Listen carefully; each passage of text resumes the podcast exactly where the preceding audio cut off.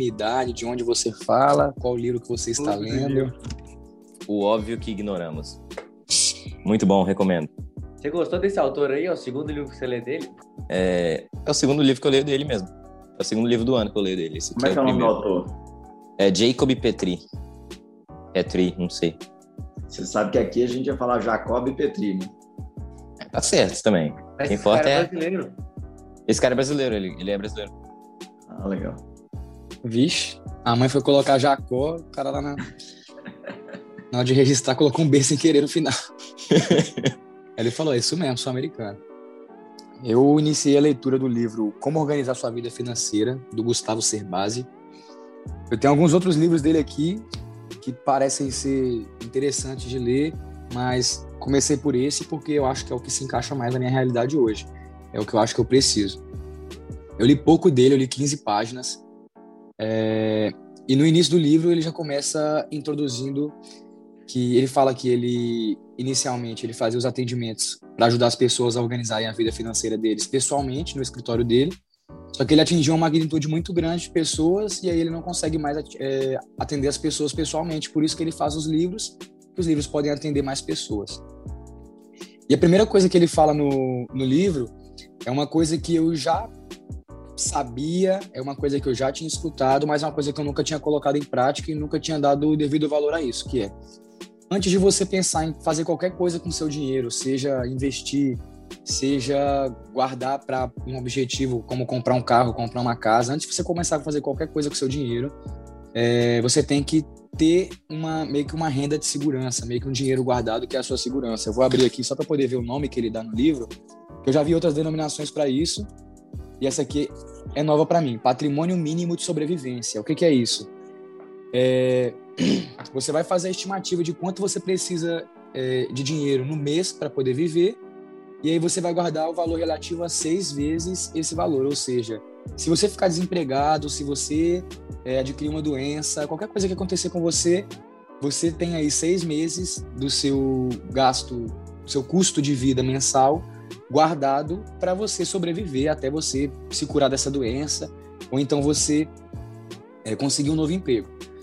Acontece que tem uma, uma, coisa nova aqui que, que ele falou que eu já sabia, eu já né, achava que sabia um pouco sobre esse assunto, sobre esse aspecto, mas uma coisa nova que ele falou que eu não sabia, que é o seguinte. Vamos supor que, que o meu custo mensal seja 5 mil reais. E aí o que eu tenho que ter guardado são 30 mil reais, que é 5, 5 mil vezes 6. Esses 30 mil reais, eles não podem estar é, aplicados em bens que eu uso, como, por exemplo, uma casa ou um carro. Não conta. É, se você acha que o seu dinheiro, é o que ele fala, né? Se você acha que o seu dinheiro de segurança, é, ele está guardado no seu carro ou na sua casa, isso não conta. Você tem que ter uma, literalmente um dinheiro parado ali que vai ser o seu dinheiro de segurança. Até porque os bens que você usa são bens que você não compra eles com uh, a mentalidade de vender caso você precise de dinheiro, entendeu? Ninguém compra um carro pensando, ah, vou comprar esse carro aqui, mas se eu precisar de dinheiro eu vendo ele e uso esse dinheiro para me virar. Então, qual que é a porrada que eu senti desse, dessa primeira parte do livro? Antes de você pensar em comprar um carro, antes de você pensar em comprar uma casa, antes de você pensar em comprar um telefone caro, você tem que ter o dinheiro da sua sobrevivência. Você tem que ter o dinheiro é, daqueles seis meses ali, caso você fique desempregado ou caso você tenha adquirido uma doença, qualquer coisa do tipo. É, inclusive, uma coisa que meu pai falou que eu achei muito interessante foi o seguinte: você nunca pode comprar a, o seu segundo carro antes de você comprar o seu primeiro imóvel. Então, estou começando a perceber que as coisas têm, têm hora para você ter cada coisa. Então, primeiro você cria essa sua renda de segurança. Como assim? Porque, por exemplo, você não vai trocar de carro antes de você ter um imóvel antes. Tem que ser uma coisa de cada vez, tem que ser um passo de cada vez. São três coisas que eu acho que todo mundo tem que ter. É, o dinheiro de segurança para esses seis meses, caso aconteça algum imprevisto. Um carro, todo mundo sonha em ter.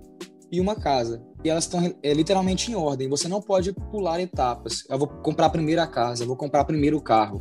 Porque eles estão em ordem de necessidade, de qual é mais importante no meu ponto de vista. Então, primeiro, qual é o objetivo de uma pessoa que está começando agora a vida financeira dela, no meu ponto de vista, de acordo com o que eu entendi do livro? você tem que criar essa renda de. Você tem que juntar né, esse dinheiro de segurança. Depois que você tem esse dinheiro de segurança, aí você começa a pensar em juntar o seu dinheiro para poder comprar o seu carro, por exemplo, que é um dos meus objetivos. E com o carro vai ser um, um- vai ser uma forma de conseguir o dinheiro para o meu próximo objetivo, que é a casa.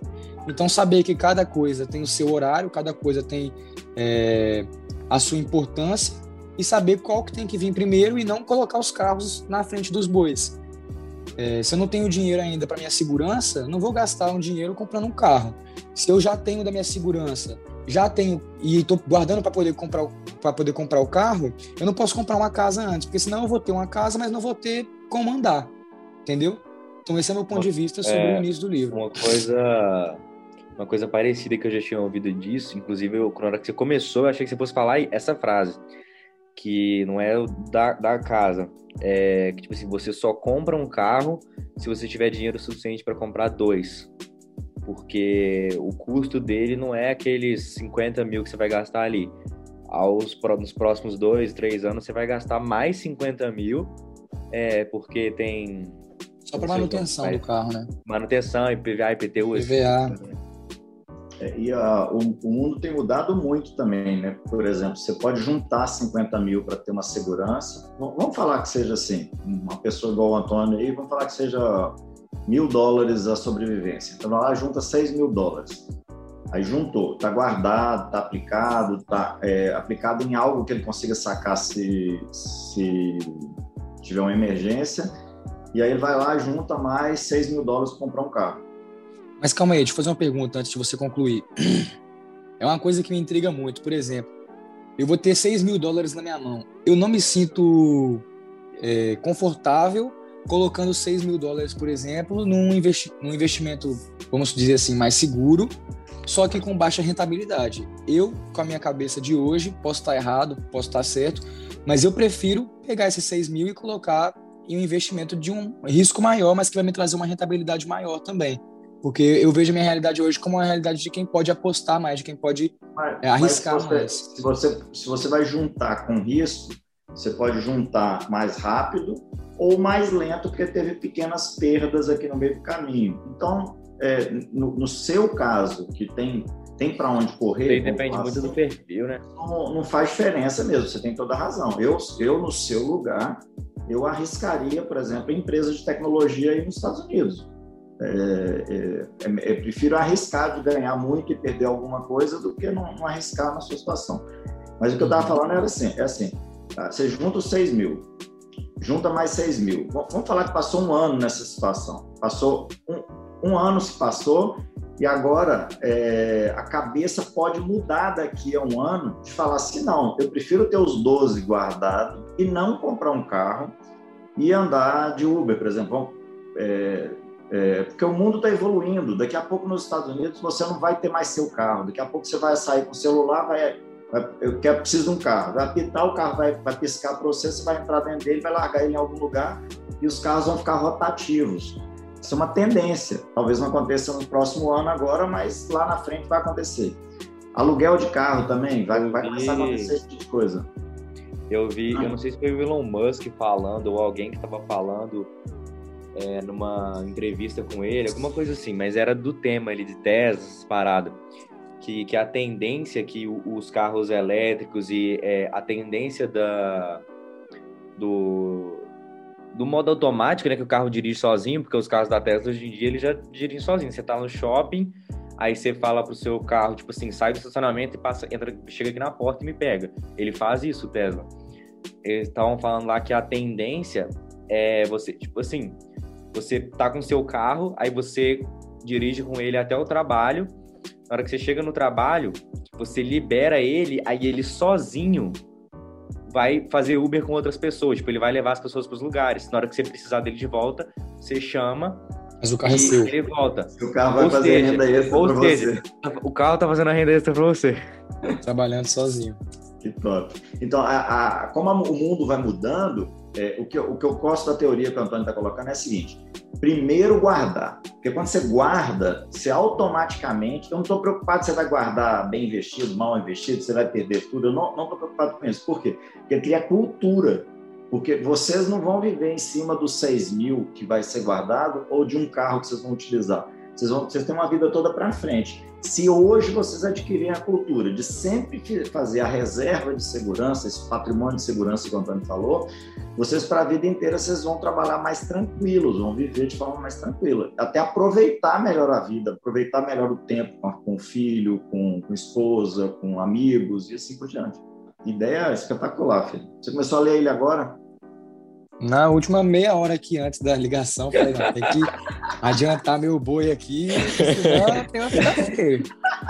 Pô, uma semana enrolando aí. Eu sabia. Caraca, tem que Cara, ele fez leitura dinâmica. Ele nunca, ele nunca leu tão rápido na vida dele. Não, pior que eu li com calma, pior que eu li com calma. Só que foi até uma coisa que eu, que eu vi, tipo, eu fui na livre e espontânea pressão, né, a leitura. Mas na hora que eu. Não, mas sem eu brincadeira. adoro isso. Na hora que eu li a primeira página, eu já falei assim, não, porque quando eu tinha começado antes, é uma, coisa tão simples, tipo, é ler, parece estar conversando com alguém, tipo, eu nem lembrava mais como era a sensação de fazer uma leitura de um livro. E aí parece que é você trocando ideia com o autor do livro mesmo e Sabe o que que eu acho interessante da leitura? A gente para de viver dentro do nosso mundinho. É, eu tenho o meu mundinho. Talvez ele seja um pouco mais vasto e com mais experiência do que vocês, por causa dos livros, por causa do trabalho, da idade, um monte de experiência que eu já tive que vocês não tiveram. Mas ele ainda é um mundinho, ele é muito pequeno. A conclusão que a gente chega quando a gente estuda muito é que quanto mais a gente estuda, mais a gente não sabe nada, porque é tão gigante o conhecimento do mundo então, é, se você fica um ano sem ler nada e sem estudar nada, você fica viajando dentro dos seus próprios pensamentos. É você dizendo para você mesmo como deve ser a vida, como deve agir com o dinheiro, como e nem sempre nós temos pensamentos corretos. E o pior, a gente fica só ouvindo os outros sem ter uma opinião própria, porque a gente gera uma opinião que ela está aqui dentro só ela não, ela não foi uma opinião definida, estudada, aplicada, ela é só um pensamento que a gente tem, alguém vem e fala no ouvido, a gente discute com as pessoas e, e fica nisso. Então, fica muito vago quando a gente não tem conteúdo de boa qualidade entrando, porque o mercado só dá conteúdo porcaria pra gente, né? YouTube. E outra coisa, como o conteúdo, vamos falar assim, né, dentro da nossa cabeça, ele não está sendo expandido, os nossos pensamentos vão sempre parar no mesmo lugar. Então a gente não sai de onde a gente está, a gente não evolui. Exatamente. Eu tenho, tenho reparado isso aí. É, eu, que é eu bom discutir. mesmo, né? eu sou eu sou foda comigo mesmo. Então, de que, que adianta isso? Se a gente Mas não é tipo isso, igual você. Se você tá numa. Dá um exemplo aqui prático, né? Se você, você chega num- numa reunião de pessoas que só gostam de Bolsonaro, por exemplo, e você também gosta, você vai. Todo mundo concorda com você, todo mundo tá certo, tá tudo certo, tudo perfeito. Aí se você se coloca numa situação, numa sala com pessoas que gostam do Lula, aí você já é um. Você já expande o seu conhecimento, você já ouve visões diferentes. Principalmente se respeitar, né? Você vai ouvir e vai, e vai juntar as duas coisas que você já sabe e continuar do jeito que Vai tá. filtrar, né? Mas aí você se definiu de verdade, não foi só empurrado. Ou você vai mudar, ou você vai virar uma pessoa mais, mais equilibrada, que vai entender algumas coisas daqui, vai entender algumas coisas daqui, tem o seu próprio pensamento, que eu acho extremamente inte- inteligente.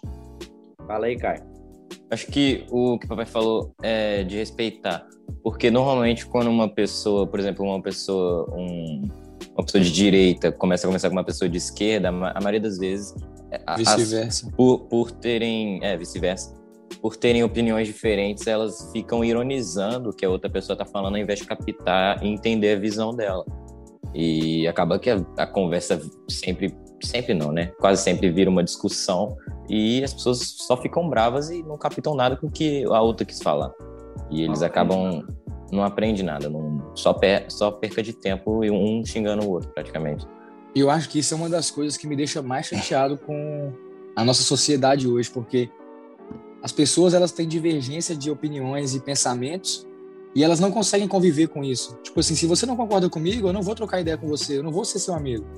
Mas, no meu ponto de vista, não, não precisa ser assim, porque eu sou cruzeirense, você é atleticano, beleza, cara. Você torce para um outro time, você tem um, um outro ponto de vista.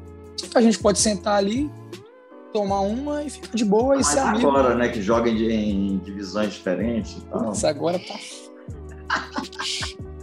Ai, ai, nem devia ter entrado nesse assunto. Eu tô fazendo auto-bullying, filho. Eu sou cruzeirense também. Porra, rapaz, nossa senhora. Mas faz Mas parte. tem razão. Vamos- voltar pro foco do dinheiro aí. Como é que é essa questão do, do dinheiro para você, Caio? Vamos lá. Pra mim, no momento que eu tô agora, eu vejo, por exemplo, eu e o Antônio a Essa um fase da minha vida. Eu e o Antônio a gente fez um trabalho, eu ganhei um dinheiro eu gastei tudo já em roupa. É, porque eu não, eu, não, eu não guardei nada. Mas eu sempre soube que tem que guardar, eu tenho esse conhecimento de guardar e tal. Eu tenho essa noção. Eu sei que é bom. Só que acho que no momento que eu tô agora, como, não, como foi um dinheiro que não é fixo, é, como eu ainda não tô ganhando nada fixo, eu não vejo. é, tipo, eu sei qual, que é bom eu guardar, criar o hábito de guardar, mas eu não vejo o motivo real eu precisar guardar esse pouco dinheiro que eu ganhei, ao invés de gastar ali na hora e ficar um pouco mais feliz. Mas porque eu não acho que é, vá mudar ao longo prazo esse pouco de dinheiro. Mas, óbvio, quando eu começar a trabalhar, quando eu começar a realmente ter uma renda que seja que seja, como é que fala? Seja fixa, é, aí eu vou, aí eu vou ter a mentalidade de guardar uns 40, 50% do que eu ganho, para mim saber que quando eu parar de trabalhar ou quando eu quiser comprar alguma coisa de alta escala, por exemplo, quando eu fizer meus 16 anos, que aqui nos Estados Unidos eu já posso dirigir com 16 anos, é, eu poder comprar meu primeiro carro, porque eu, desde os 15 eu já estou juntando. Então, é, quando eu tiver um trabalho fixo, é isso que eu vou pensar. Vou pensar em guardar 30% a 50% do meu dinheiro, é, investimento, investimento, por causa que eu também posso investir aqui com a cidade, e, e, e deixar investimentos. Investimentos que eu posso tirar depois de um ano ou depois de seis, cinco meses. Qual que é a minha opinião em relação a isso? Eu acho que existem dois lados que devem ser ressaltados e são muito importantes para conduzir esse tipo de raciocínio. Você não pode pegar todo o seu dinheiro e guardar ele e deixar de satisfazer suas vontades ali na hora, porque senão você vai estar trabalhando para quê? Você vai estar juntando dinheiro para quê? Você está vivendo para juntar dinheiro e você nunca vai aproveitar com nada. Mas você também não pode pensar em só aproveitar. Não pode ser uma coisa tipo 8 ou 80. Qual que é a, a minha dica, a minha opinião equilíbrio, sobre né? isso? Você recebeu lá 100 dólares, por exemplo, você pega 50, compra o que você quer comprar de roupa para poder fa- satisfazer a sua vontade momentânea e te deixar feliz naquele momento, e pega 50 e guarda, que esses outros 50 que você está guardando, 50 essa semana, daqui duas semanas mais 50, no mês que vem mais 50, quando você tiver com 20 anos, vai ser uma satisfação futura, porque de 50 em 50 você vai ter com 50 mil lá na frente. Então, da mesma maneira que eu acho que é totalmente errado você pegar 100% do seu dinheiro e guardar ele, eu acho que é totalmente errado você pegar 100% do seu dinheiro e você gastar ele. Você tem que ter um equilíbrio, seja Exato, 70, tem 30, equilíbrio. seja 50, 50, e pegar um pouco para você poder satisfazer sua vontade momentânea e um pouco para poder satisfazer a vontade do Caio do futuro. que, que a maioria das pessoas não conseguem separar um dinheiro e guardar. Aqui, pelo menos no Brasil, 99% das pessoas não sabem guardar dinheiro. Porque assim, quando o Caio falou, é, eu recebi um dinheiro único, vamos, vamos fazer de conta que sejam 500 reais. Recebi um dinheiro único de um trabalho que eu fiz e eu estava precisando comprar umas roupas e comprei umas roupas. Está tudo certo, não tem nada de errado disso, tá? É um menino de 14 anos, até daqui a dois meses, né? Aí tá lá com 15 anos, não tem nada, não tem um pinto para dar água, não tem nada para, não tem, não tem comprar ração pro gatinho, não tem nada. Pode curtir, pode gastar, tá tudo certo. A questão é a seguinte: será que com 16 ele vai conseguir separar 30%, 50% para realizar os sonhos dele? Será que com 40 ele vai E conseguir ele tá separar? acostumado a gastar tudo, né? Eu, eu penso que a gente tem que investir a- aqui a conversa mais na construção de cultura.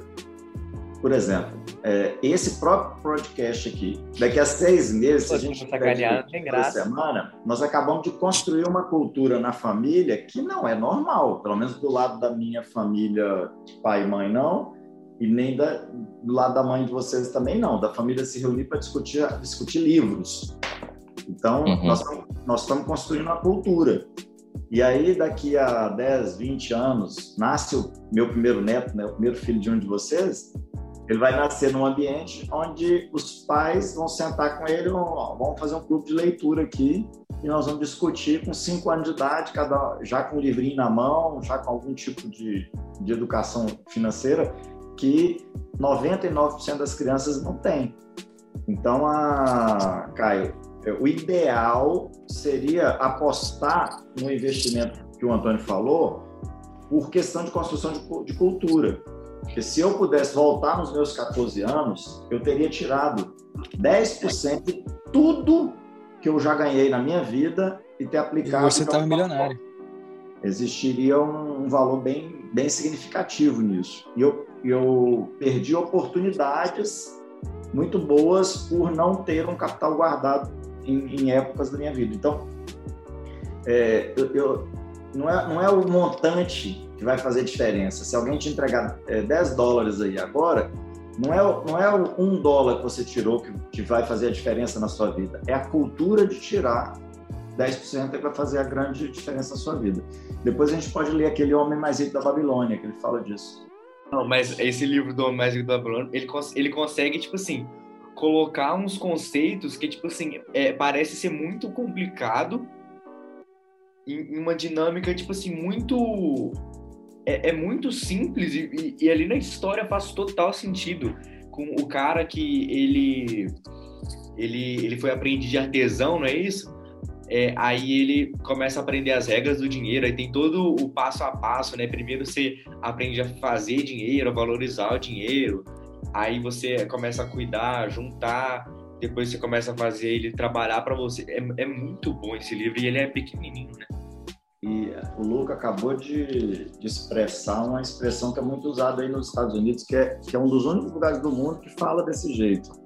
Talvez a minha pronúncia não seja tão boa, né? Aí nos Estados Unidos fala make a money, né? É make money. Make, make, money. money. É. Fala fazer dinheiro. No Brasil se fala ganhar dinheiro. No Brasil fala ganhar dinheiro. Aquilo que você ganha tem menos valor do que aquilo que você fabrica, do que aquilo que você faz, do que aquilo que você constrói. Você dá menos valor para um presente é. do que aquilo que você compra para si mesmo.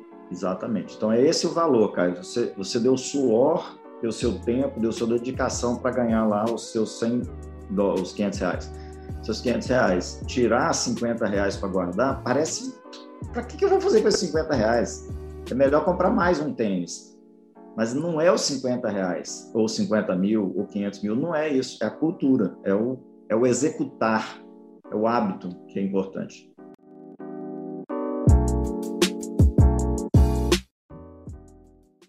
O livro que eu tô lendo agora, ele não tá falando muito, muito sobre dinheiro diretamente, ele tá falando sobre sucesso que envolve o dinheiro.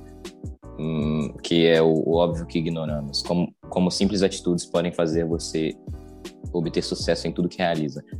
O que ele basicamente fala, o, que ele, o assunto que ele basicamente puxa é o talento, talento natural. É, o que eu não acreditava muito, não gostava de acreditar em, em, em talento, por causa que eu pensava que com treinamento qualquer um pode fazer o que quiser. Isso é verdade. Se você treinar, se você se esforçar, você vai conseguir fazer o que você quiser. Só que algumas pessoas, desde pequena, elas têm uma aptidão, um gosto para outras coisas. Então, se elas, por exemplo, eu eu gosto de matemática, eu tenho facilidade com matemática. Quando eu chego na aula de matemática, a professora passa uma coisa, eu, o primeiro dia que eu tô lá, eu já consigo fazer uma prova daquilo por causa que eu tenho facilidade com aquilo. Eu tenho facilidade com matemática, sempre tive. Então eu tenho gosto de aprender matemática. Mas em gramática, por exemplo, eu sempre tive dificuldade em gramática, mas quando se eu pegar para estudar gramática, se eu pegar para me esforçar, eu vou ficar bom em gramática. Por causa que o esforço leva ao sucesso. Só que é, se eu trabalhar com isso da minha vida, não vai ser algo que eu realmente gosto. Eu posso ser bom nisso, mas não vai ser algo que eu realmente gosto. Não vai ser um, algo natural para mim de fazer. Pode se tornar um hábito, mas não vai ser algo. Eu posso for, me forçar a gostar. Mas desde pequeno eu não gostava. Então, mas, então o, o esforço. Se eu botar 100 vou botar em número para ficar mais fácil. Botar 100% de esforço em gramática, eu posso chegar ao nível 50, por exemplo. Mas se eu che botar 100% de esforço em matemática, que é algo que eu gosto, que é algo que eu tenho facilidade, eu chego ao nível 500, por causa que é algo que eu gosto de fazer, é algo que eu tenho facilidade. E aí algumas pessoas chamam isso de talento natural. Eu tenho talento natural para matemática. Era isso que eu não entendia. É, por causa que eu pegava o talento natural como, ah, eu nasci sabendo fazer isso, mas não é. Eu nasci gostando de fazer isso, é, tendo aptidão para isso. E se eu me esforçar no que eu gosto, se eu me esforçar no que eu tenho aptidão para fazer, eu vou provavelmente ter mais sucesso do que eu me forçar para fazer algo que eu não gosto. Por isso que você tem que trabalhar com alguma coisa que você gosta de fazer, para você não ser miserável na sua vida e trabalhar com alguma coisa que você não tem vontade de acordar para fazer. Então, o que eu entendi é que se você, se eu trabalhar com engenharia que envolve matemática, que é algo que eu gosto, é, eu vou ter provável uma, um, um, sucesso mais provável do que se eu trabalhar é, sendo um escritor, que é algo que eu não gosto muito de fazer, eu não gosto muito de escrever. Eu posso ter sucesso, mas não vai ser um sucesso, vai ser um sucesso com não sei usar limitação. É, tem uma limitação ali. Então, se o que eu entendi é que se você fazer o que você desde pequeno gosta, o que algumas pessoas chamam de talento natural, se você focar naquilo, tem que saber o básico de tudo para você saber desenvolver uma conversa sobre qualquer assunto. É bom, mas se você focar em alguma coisa que você gosta, em alguma coisa que você tem talento, tem aptidão, você provavelmente vai ter mais sucesso do que se você se forçar a gostar de alguma coisa. E por então, isso que hoje, todo mundo é diferente acredita, do outro. Hoje você acredita que as pessoas nascem com algum talento, com, algumas aptidões, é, e que com esforço, dentro da aptidão, é um caminho mais rápido, mais fácil. E mais rápido fora da aptidão dá também, só que, só que é. é. mais, é mais dolorido, né? Vamos falar assim. É. Legal. E também um caminho mais feliz, quando você está fazendo alguma coisa que você gosta eu não acho muito que é, que é talento natural. Eu acho mais que é tipo assim, é, é, um, é uma preferência.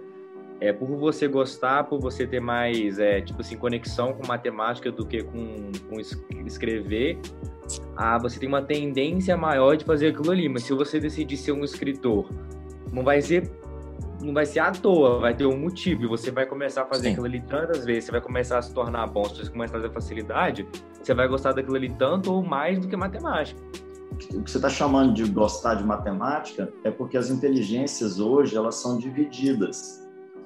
É, tem a, a, inteligência emocional, tem a lógica, tem a musical, que tem muito a ver com a lógica, inclusive. Tem várias, a inteligência financeira, é, a parte da liderança. Eu não sei todas de qual não, mas hoje tem um monte de, de inteligência. Que antigamente era assim: você entrava na aula de matemática, você tirava zero, você é burro. Uhum. Só que aquele cara ali pode ser assim um gênio para criar projetos sociais para resolver o problema de uma comunidade, de um país, de um, do mundo. E o cara tem um lado da inteligência social, assim, de ajudar os outros, de movimentar, de articular, é, gigantesco e às vezes mal sabe fazer uma conta, só só sabe fazer conta na calculadora. Mas isso aí ele não é burro, é, é uma outra inteligência.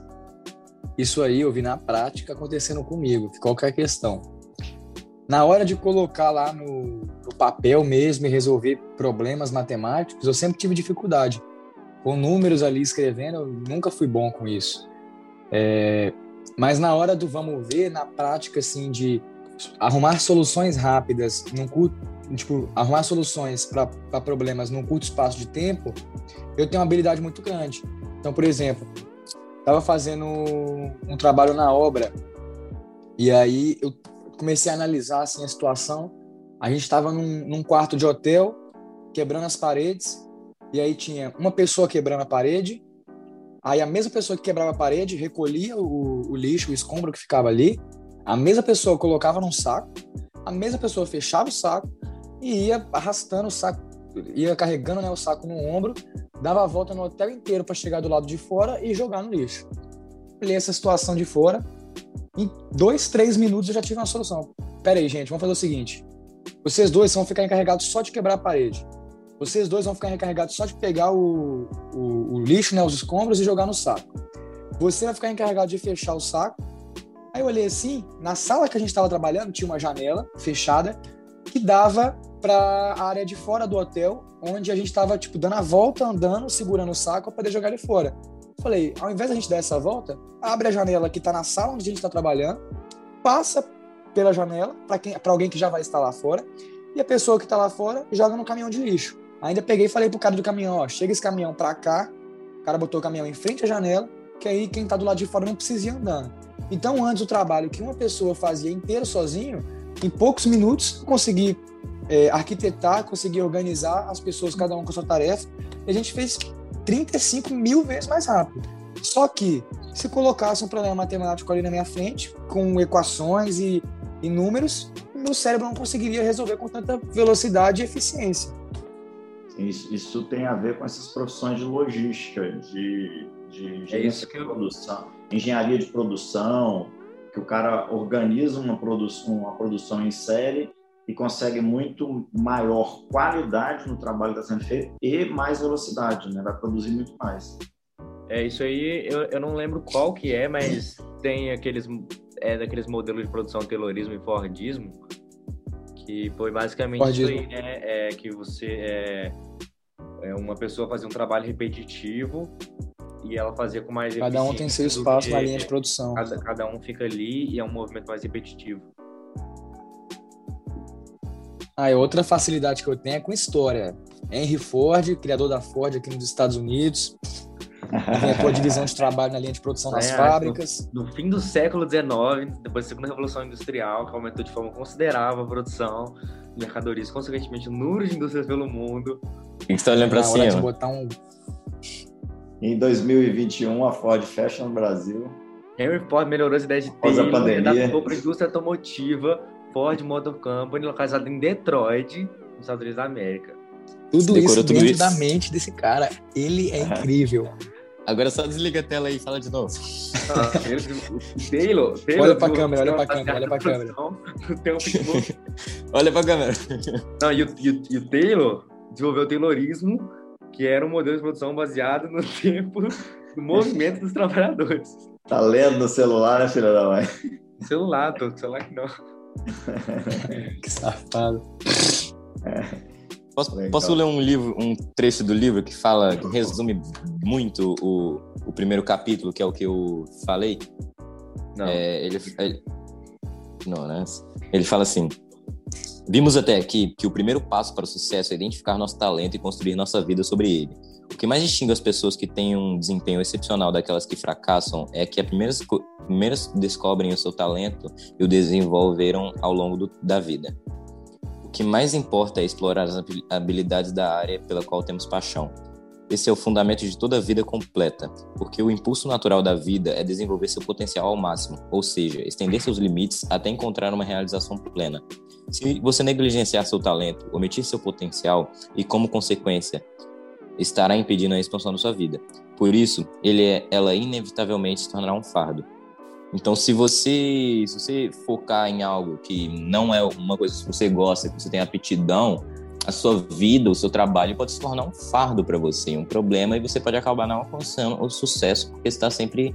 é, é, não sei qual é a palavra que eu pensei. Está, é, está sempre exausto. Era essa a minha palavra. Sempre exausto por causa que não é algo que você realmente queria ser quando você era criança. Porque toda criança é diferente. Toda criança, ah, eu quero ser um bombeiro um dia. Ah, eu quero ser um astronauta. Isso mostra um pouco do gosto do que a criança tem. Ela provavelmente não vai ser um astronauta ou um, um bombeiro especificamente, mas ela pode fazer algo que envolva aquilo. Por causa aquilo, é- ela não, ela não pensa em ser um bombeiro pelo quanto que ela ganha ou pelo quanto que ela vai ganhar ou como que vai ser o trabalho. Ela pensa após que ela, ela é algo que ela gosta, é algo que ela vê que ela gosta. Então, uma criança não fala assim, ah, eu quero ser um astronauta porque eu ganho, vou ganhar 400 mil dólares por ano e tal. Não, ela pensa, ah, eu quero ser um astronauta porque eu gosto do espaço, eu gosto de estrela.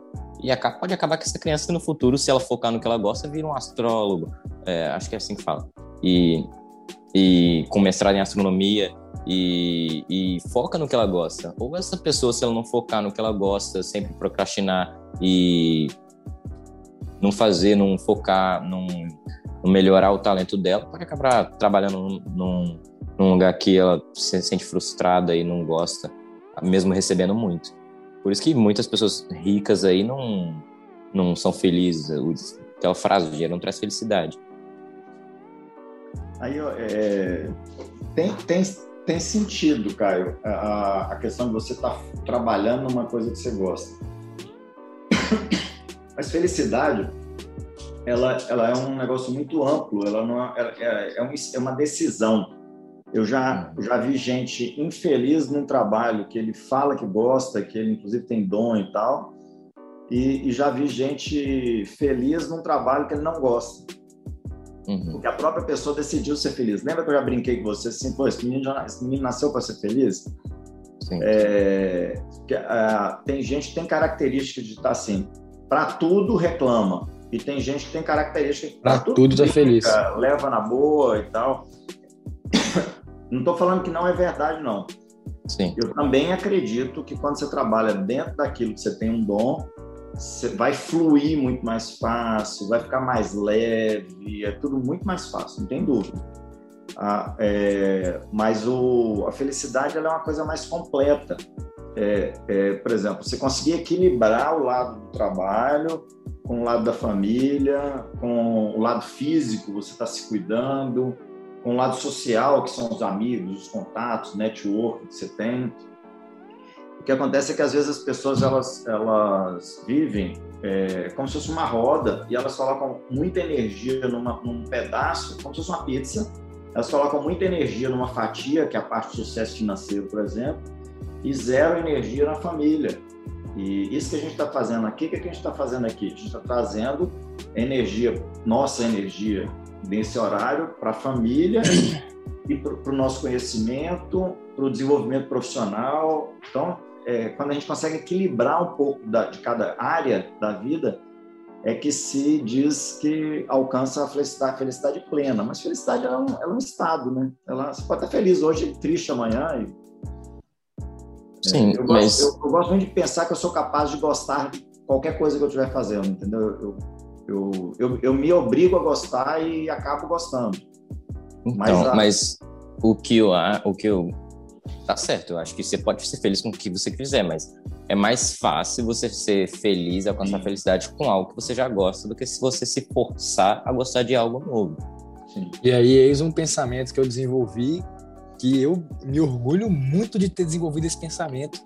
E eu acho que foi o pensamento mais inteligente que eu tive na minha vida, que é eu passei eu passei a encontrar felicidade e satisfação em coisas que eu posso alcançar em qualquer lugar. Vamos dar um exemplo prático. Eu sinto satisfação, eu, eu me sinto feliz fazendo as pessoas felizes. Vamos supor, não necessariamente feliz, mas ajudando uma pessoa a fazer algo que vai fazer bem para ela. E eu posso fazer isso em qualquer coisa, qualquer trabalho que eu vou fazer. Se eu vou fazer uma mudança, eu vou estar tá fazendo a, a, dona daquela casa feliz, vou estar tá, né, levando ela ao objetivo dela. Se eu estou tá fazendo uma cirurgia cardíaca, eu estou fazendo esse cara feliz. Se eu estou vendendo um produto que vai melhorar a saúde da pessoa, eu estou fazendo esse cara feliz. Então, eu encontrei minha felicidade, eu encontrei minha satisfação em algo que eu posso encontrar em qualquer lugar. Se eu estou vendendo um tênis para o cara, eu estou fazendo ele feliz, estou satisfazendo a vontade dele. Se eu estou dando uma aula de futebol para o cara, eu estou fazendo ele feliz. Então, eu acho que é, é, eu acho que é a maneira mais fácil de você é, ter uma vida feliz, uma vida com vários momentos felizes encontrar felicidade em coisas que acontecem a todo tempo. Se ajudar, você fica feliz ajudando uma pessoa, você pode ajudar pessoas a qualquer momento. Certo. Não, ajudar a pessoa não é um jeito específico. Você pode ajudar a pessoa de vários jeitos. Você, é. você pegar a meia para mim, você está me ajudando. Você salvar minha vida, você está me ajudando. Só, são escalas diferentes, mas está ajudando.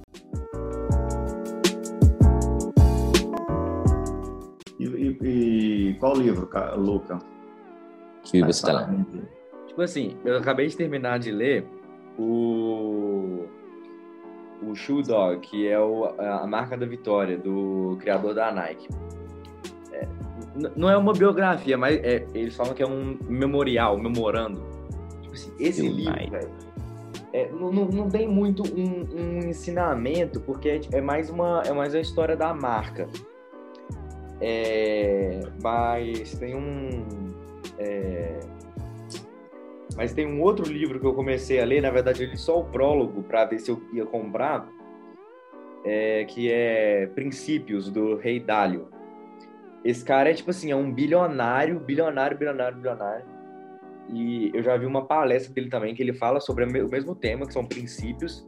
E eu acho que encaixa mais no que a gente está falando, porque é, esse cara, ele tanto na palestra quanto no, nesse prólogo, ele falou a mesma coisa assim, que ele tá na fase da vida dele que ele tá mais preocupado em ajudar pessoas a alcançarem o que ele ajudou do que é, do que crescer mais. Então ele fala assim que a, a nossa vida é dividida em três fases. Primeiro, a gente está se desenvolvendo, que é tipo assim, até ser adulto. Na fase adulto é quando a gente tem que, tipo assim, alcançar o máximo de coisas possíveis até, até tipo assim, a meia idade. E quando chega na meia idade, é a, é a oportunidade que você tem de ajudar outras pessoas a chegar no lugar que você chegou. Então, aí ele fala, tipo assim, que ele não, ele não trabalha mais ativamente tentando crescer a empresa dele. Ele, é claro que a empresa tá lá, né? Ele é responsável por um dos maiores fundos de investimento do mundo, hedge funds. Aí nesse livro ele fala assim que é sobre princípios, né? Ele, é, o princípios é, é da palavra mesmo, o real sentido da palavra. Ele diz assim que toda pessoa tem que ter princípios, que são é, regras, normas que você vive a sua vida pautada naquilo ali. E você não pega o princípio de outra pessoa, você não. Tipo assim, você pode pegar, tipo, usar os princípios dele, que ele fala no livro, mas é, o ideal é você desenvolver os seus ao longo da sua vida. Aí, aí ele cita princípios, tipo assim, do, dos mais variados, desde da vida, do trabalho, da, financeiro.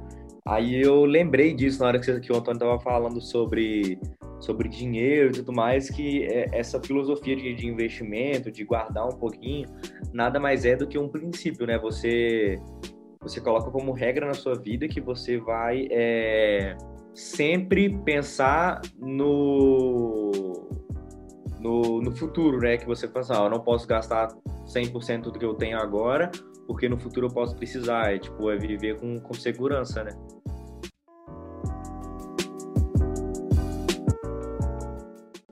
lendo esse livro. Estou lendo dois, na realidade. Estou lendo esse aqui, que é Fora da Curva, que são histórias de pessoas bem inseridas do Brasil. Essa é a segunda edição. A primeira tem um grupo de pessoas, esse é outro. E estou lendo sobre o trabalho que a gente está fazendo da venda online. É, palavras que vendem milhões. Ah, o capítulo 5, que, é o, que eu estou lendo nesse momento, fala de sobre qual? o Henrique Breda. Tá ouvindo? De qual livro? Do do Fora da Curva. Fora da Curva, ok. O Henrique Breda é um dos entrevistados para o livro. É, Cada capítulo história... é uma entrevista com uma pessoa? É. A, a história dele é muito, tem muito a ver com o que o Caio está falando aí. Ele, desde pequeno, ele gosta de matemática, gostava de matemática, e novo ele começou a querer entender sobre o mercado financeiro. Então ele decidiu logo cedo que ele ia mexer com o mercado financeiro. Só que em vez de fazer o que todo mundo faz, que é estudar economia, o que, que ele fez? Ele foi procurar saber quais eram os caras. Hoje ele tem 38 anos, está entre os caras mais ricos do Brasil. É... É... ele foi procurar saber qual a profissão dos melhores caras que mexiam com investimentos. Aí descobriu que os melhores que tinha eram engenheiros. Eles não, eles não ganhavam dinheiro com engenharia, eles ganhavam dinheiro com o mercado financeiro. Só que os caras, na faculdade, eles fizeram engenharia. Aí é, ele chegou a pensar em fazer economia e tal. Aí ele estudou para passar no vestibular de, de engenharia. A, o cursinho que ele estava fazendo, eles ficaram tão, tão focados nele, ele era uma cidadezinha do interior de São Paulo, que eles queriam que ele passasse no ITA para ter o primeiro aluno daquele cursinho passando no ITA. O ITA aqui, a, a, aqui, cara, é o vestibular mais difícil que tem nessa área. É, é tipo uma Harvard de. É, é, é, o MIT. É o MIT. É. é o MIT do, do Brasil. É, é, de tecnologia, é o que o pessoal sai de lá, vai trabalhar na, na Embraer, fabricar avião, essas coisas é, engenharia naval, é o mais foda do Brasil. Aí, a, o, o, próprio Fibonacci que o Antônio estudou também tinham os, os donos lá eram foram do ITA. Aí a, ele passou no ITA, só que ele queria ficar em São Paulo para poder estar tá mexendo, é, mexendo com a área financeira, conseguir emprego e tal. E o ITA era São José dos Campos. ele foi estudar lá e, e começou a procurar trabalhos como na, na, área financeira, banco e tal. Aí fundou o primeiro fundo dele de investimento e tal. O que mais? Mas o que, eu, o que eu queria pegar do ensinamento dele aqui tem tudo a ver com o que o Caio está falando aí. O cara, ele decidiu o que ele queria, só que se você parar para pensar, pô, para que fazer engenharia para mexer no mercado financeiro? Eu já conversei isso várias vezes com vocês. Às vezes a, a, a, gente vai fazer assim, ah, vou fazer ou não vou fazer faculdade. Vamos, vamos fazer de conta que o Antônio resolva ser comerciante aí nos Estados Unidos. Ele não tem obrigação de fazer faculdade para ser comerciante. E ele tem talento com comércio, tem talento com vendas e tal. É, mas, se você parar para olhar, dos comerciantes mais bem-sucedidos, que conseguem crescer e fazer grandes sociedades e, e atuar em, em muitas empresas, muitos negócios, e tal, se você for ver, tem um, tem um comportamento padrão. Estudaram algum, ah, você vai ver assim que uma grande parte estudou business, outra grande parte estudou engenharia, outra grande parte estudou direito. Em, em cada lugar você vai ver que tem uma tendência assim daquele daquela área, por exemplo, aqui no Brasil estudar direito é muito é muito bom para ser empresário. Porque as leis do Brasil são muito complexas. Todos os prejuízos que eu tomei com meus negócios no passado estavam é, por eu não ter conhecimentos jurídicos. Então, se eu lá atrás tivesse pensado assim, futuramente eu quero ser um empresário, eu quero ser um investidor, então eu preciso fazer direito para entender das leis. Eu não pensei nisso, apesar de não gostar de direito. É aí que eu queria chegar, Caio. É, às vezes você precisa fazer alguma coisa que você não gosta para chegar no que você gosta. Por uhum. exemplo, ele fez engenharia não sendo a área que, que ele queria trabalhar. Ele não, ele não queria ser engenheiro ele só queria estar próximo dos caras que tinham mais é, sucesso da, na, no, no, mercado financeiro, que era o mercado que ele, que ele, que ele, é, que ele ama. Então, é, às vezes a gente faz assim, por exemplo, o Antônio falou muito de trabalho braçal aí. É, ele pode usar o trabalho braçal para juntar dinheiro e montar um negócio. Mas não quer dizer que ele vai ser infeliz porque está fazendo trabalho braçal. É parte do processo. Faz parte do processo para chegar lá naquilo que ele realmente gosta. São sacrifícios. E, e é uma é coisa. É tranquilo, né? Uhum. Sim. Uma coisa que vai falou aí que hoje eu tenho muito claro na minha cabeça. Tipo assim, para ser bem sincero, eu ainda não sei o que, que, eu quero fazer da minha vida em questão de ah, eu vou ser isso, eu vou ser arquiteto, eu vou ser engenheiro, não sei o que eu quero fazer da minha vida. Mas eu sei o que eu gosto de fazer, que é me relacionar com pessoas, no mano a mano ali, tipo, no, no cara a cara. E aí eu pensei, beleza, então que eu quero para minha vida é algo que tenha um relacionamento mais direto com as pessoas. Acho que para poder alcançar isso de uma maneira que eu gosto, posso empreender em alguma área. Vou criar algum empreendimento, que seja uma loja, seja um site, seja o que for. Só que eu ainda não sei o que que eu vou fazer. E aí é por isso que eu tomei a decisão de ir para a universidade, porque eu sei que nesse local é onde, eu, onde vai sair a minha ideia. É de lá que vai sair a minha ideia. Então, por exemplo, eu parei de pensar muito na frente, muito lá no, no meu objetivo final. Estou começando a pensar mais no meu próximo objetivo.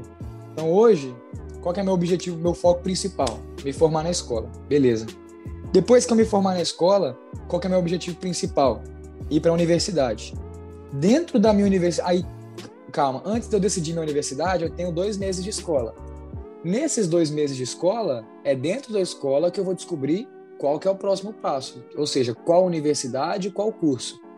Nos dois anos que eu tiver na universidade, são dois anos que eu vou ter para decidir qual que vai ser o próximo passo, qual negócio eu vou abrir, com quem eu vou abrir. Então, eu estou sempre pensando no próximo passo, ao invés de ficar pensando só no resultado lá na frente e entender, tipo, ficar tranquilo. Tudo bem que eu não sei o que eu quero fazer agora. Vai ser no meu próximo passo que essa ideia vai surgir. Hoje eu não sei, hoje eu já sei o curso que eu quero fazer, mas eu não sei onde eu quero fazer. Então, no meu passo atual, que é a escola, eu tenho dois meses para decidir onde eu vou fazer o meu curso. Decidi, beleza, vou lá para a cidade que eu quis, estou lá no curso que eu quero. Eu tenho dois anos estudando para decidir qual negócio que eu vou abrir e onde que eu vou abrir. Aí no dia que eu tiver lá com o meu negócio aberto, na cidade que eu estiver morando, aí eu decido meu próximo passo, beleza. Meu próximo passo é comprar um imóvel. Então eu tenho aqui, ó, vamos supor, um ano para decidir, para juntar o dinheiro e saber qual imóvel e de qual maneira que eu vou comprar. Então eu estou colocando minha mentalidade muito para isso. O foco no, no, no, passo seguinte e não no passo final, onde eu quero chegar. Não só né, no passo final. É, e entender que tudo bem eu não saber o que eu quero agora. Eu ainda tenho uma caminhada e é nessa caminhada, é nesse lugar onde eu vou estar que vai surgir a ideia para o meu próximo passo. Eu gosto certo. muito dessa definição sua. É, eu acredito muito assim, a vida ela tem como se fosse um trilho. Você, você nasce num lugar, numa família e tal, e aquela, aquilo vai empurrando para um certo trilho ali, assim, né? Porque, por exemplo, você não ouviria falar é, de marketing multinível, de Herbalife e tal, se você tivesse nascido em outra família que nunca mexeu com isso. Mas aqui você ouviu. Então, então você nasce e você tem meio que um trilho. Não estou falando de destino, nada pré-fixado, não. Meio que um trilho, assim. E aí você vai, você tá, entrou na escola e tal, chegou, agora chegou no terceiro ano igual você. Você vai seguindo um trilho. Qual é o trilho normal de um rapaz de 18 anos? Tá terminando o terceiro ano. Esse é o trilho normal. Aí qual é o depois, com 19? Tá numa faculdade. Aí, ah, mas não é a melhor faculdade ou não é o melhor, a melhor decisão. Não importa. Segue no trilho, porque em algum lugar vai acontecer uma bifurcação que aquilo. Vai te levar para onde você quer ir. Que vai te levar para onde você quer ir. É, comigo aconteceu exatamente assim, quando eu estava em contato com a turma da área de tecnologia, que começou a decidir o que, que eu ia fazer, apesar de já estar trabalhando. Essa história é o que me deixa mais tranquilo em relação ao meu futuro. Tipo, meu pai, ele, não, ele também não sabia o que, que ele ia fazer da vida dele. Ele não sabia que era, por exemplo, com a Herbalife que ele ia alcançar sucesso. Mas ele estava no meio, com pessoas intelectualmente superiores a ele, que dentro desse meio surgiu a ideia: como é que eu vou ficar bem de vida? Como é que eu vou estourar? Como é que eu vou ter sucesso? Se ele não tivesse naquele meio que era um meio produtivo e um meio positivo para ele, ele não teria descoberto. Exatamente. E as experiências que passaram, porque tem gente que entrou com 40, tem gente que entrou com 20. As experiências que passaram, elas, elas contam então, essa experiência que você está tendo aí, puta, só tem dois meses para decidir para onde eu vou e tal. Isso conta, isso faz parte, faz parte da sua vida, isso aí, esse tipo de bifurcação que vai acontecer na sua vida. O que eu, o que eu fico triste com muito jovem é, é quando o cara para a vida dele. Não, não, não, sei se eu faço faculdade e aí não vai fazer. É, por exemplo, a Luísa, a prima de vocês, ela, ela não queria de jeito nenhum fazer medicina, que os pais queriam que ela fizesse ela foi fazer moda. Moda. É, deixaram, faz parte do trilho. Ela passou no vestibular, foi, foi para a cidade para estudar, e tá tudo certo, tá dentro do trilho, já tá indo. Chegou lá com um ano, ela falou assim: não, eu não gosto disso, eu quero fazer medicina. Ela voltou. E com certeza foi lá dentro que ela entendeu que o que ela tinha que fazer era medicina. Se ela não tivesse é. tomado a decisão de fazer moda, talvez se ela tivesse talvez ficado em casa durante um ano, ela não ia descobrir que ela ia ser uma boa médica e que ela tinha aptidão então, para isso. É, não pode pular fora do trilho. Você sabe esse trilho natural? Tipo assim, o Luca, por exemplo. É, ah, o Luca. Eu não vejo muito vocês muito empregados, assim, aquele empregado tradicional, não. Eu vejo vocês mais para lado de empreendedor. Mas se for, tudo bem. Talvez, para chegar onde ele quer chegar, ele tenha que arrumar alguns empregos para se aproximar de pessoas melhores, para se relacionar com pessoas bem, bem para alcançar empresas grandes, para entrar em ambientes que não entraria, então talvez ele precise arrumar emprego. Ele foi lá e arrumou um estágio, estágio não, um emprego não remunerado. E, e inclusive, já tá dentro já está com um projeto que pode ser um grande sucesso. Com certeza, pode. se ele não tivesse lá dentro, estaria com nada agora encaminhado. E não pode parar é um, é um trilho mesmo, vai andando, vamos embora, vai bola para frente. Agora, que dia que a gente vai fazer sucesso? Se é com 25, 26, 28, 50, não importa. Importa é continuar na, na, na lida.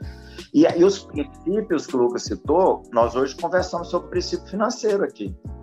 É, eu não concordo muito com o que o autor falou aí, né? Que é melhor que o princípio venha de dentro de você. Eu acredito que ele está pensando assim: como vocês são jovens e estão ficando adultos, vocês vão definindo seus próprios princípios, mas a gente define com base nos outros.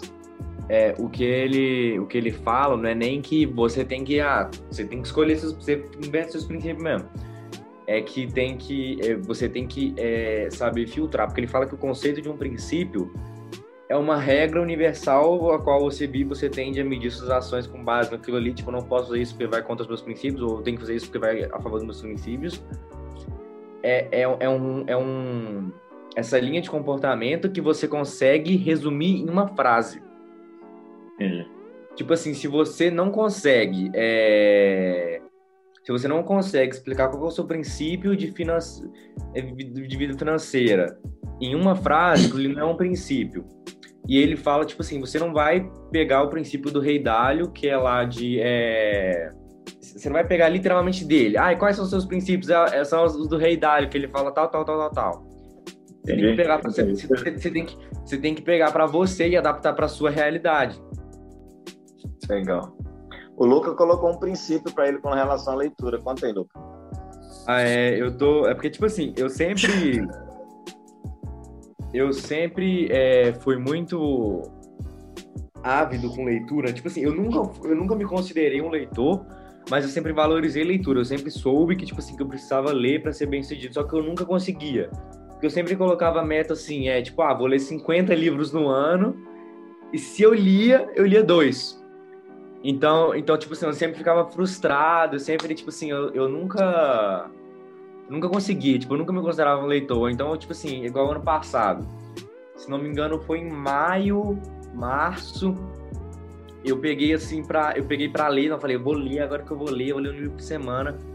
Aí nesse meio tempo ali, eu li, se não me engano, dois ou três livros.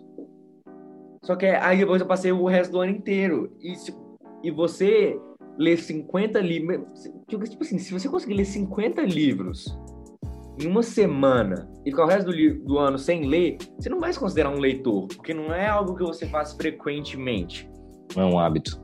É, tipo assim, ah, ler faz parte da sua rotina, você é um leitor? Não, tipo, eu já li 50 livros uma vez. Pô, eu não sou um leitor. E eu sempre ficava incomodado, assim, tipo, nossa senhora, assim, eu, eu, eu tenho facilidade com, com disciplina, assim, eu, eu tenho...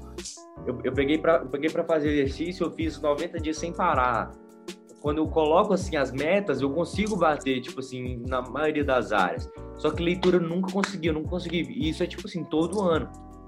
Aí eu ficava com uma pulga atrás da orelha, tipo assim, tem uma coisa errada, tem uma coisa errada, tem uma coisa errada. E inclusive naquele livro Hábitos Atômicos, ele fala sobre é, que o seu hábito ele tem que ser é, pequeno, né?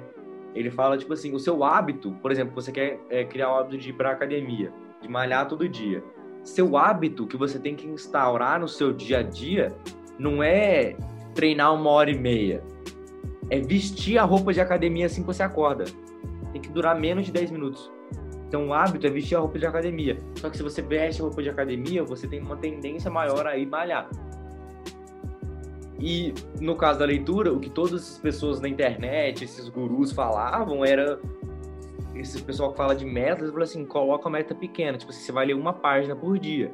Só que eu ficava tipo assim, porra, Vou ler uma página. Você leu o livro inteiro. Vou ler uma página. Rapaz, né? Fraco demais. Tô... Então, então eu ficava com o ego muito grande. Assim, uma página. Sai fora, não vou colocar isso. Que negócio ridículo. Isso não funciona. Aí esse ano eu falei assim: não, vou tentar. Vou tentar. Aí eu coloquei a meta. Vou ler uma página só. Inclusive, é isso aqui, ó. Isso aqui é, é janeiro, fevereiro março. É... Aí, eu, aí eu coloquei, vou ler uma página por dia. E, tipo assim, é claro que no início, se for ver aqui no calendário de janeiro, tem, um, tem uns blocos, tem, tipo, tem vários dias que eu não li. Mas depois eu voltava. É, aí eu coloquei a meta assim, no mês de janeiro eu vou ler uma página por dia. Aí teve uns dias que eu falhei. Aí eu falei assim, será se eu agora eu aumento para duas? Só que, tipo assim, quando você pega para ler uma página, é... você acaba lendo mais, tipo, uma página é muito pouco.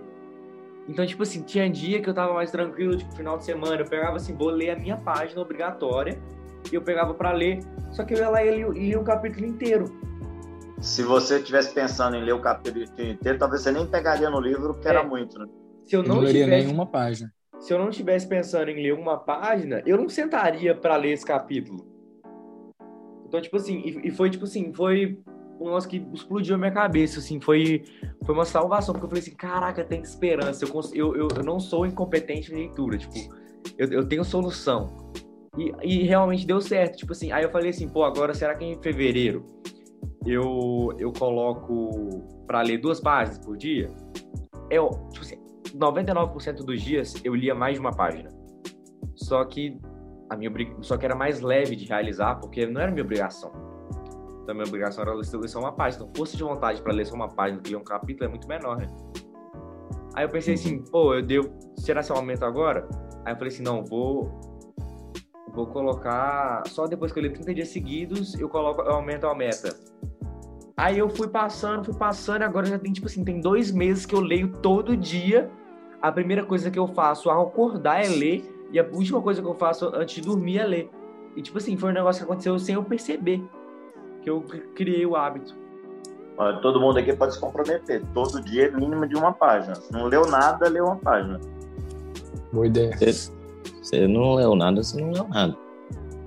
É, eu, Tem razão, o Caio.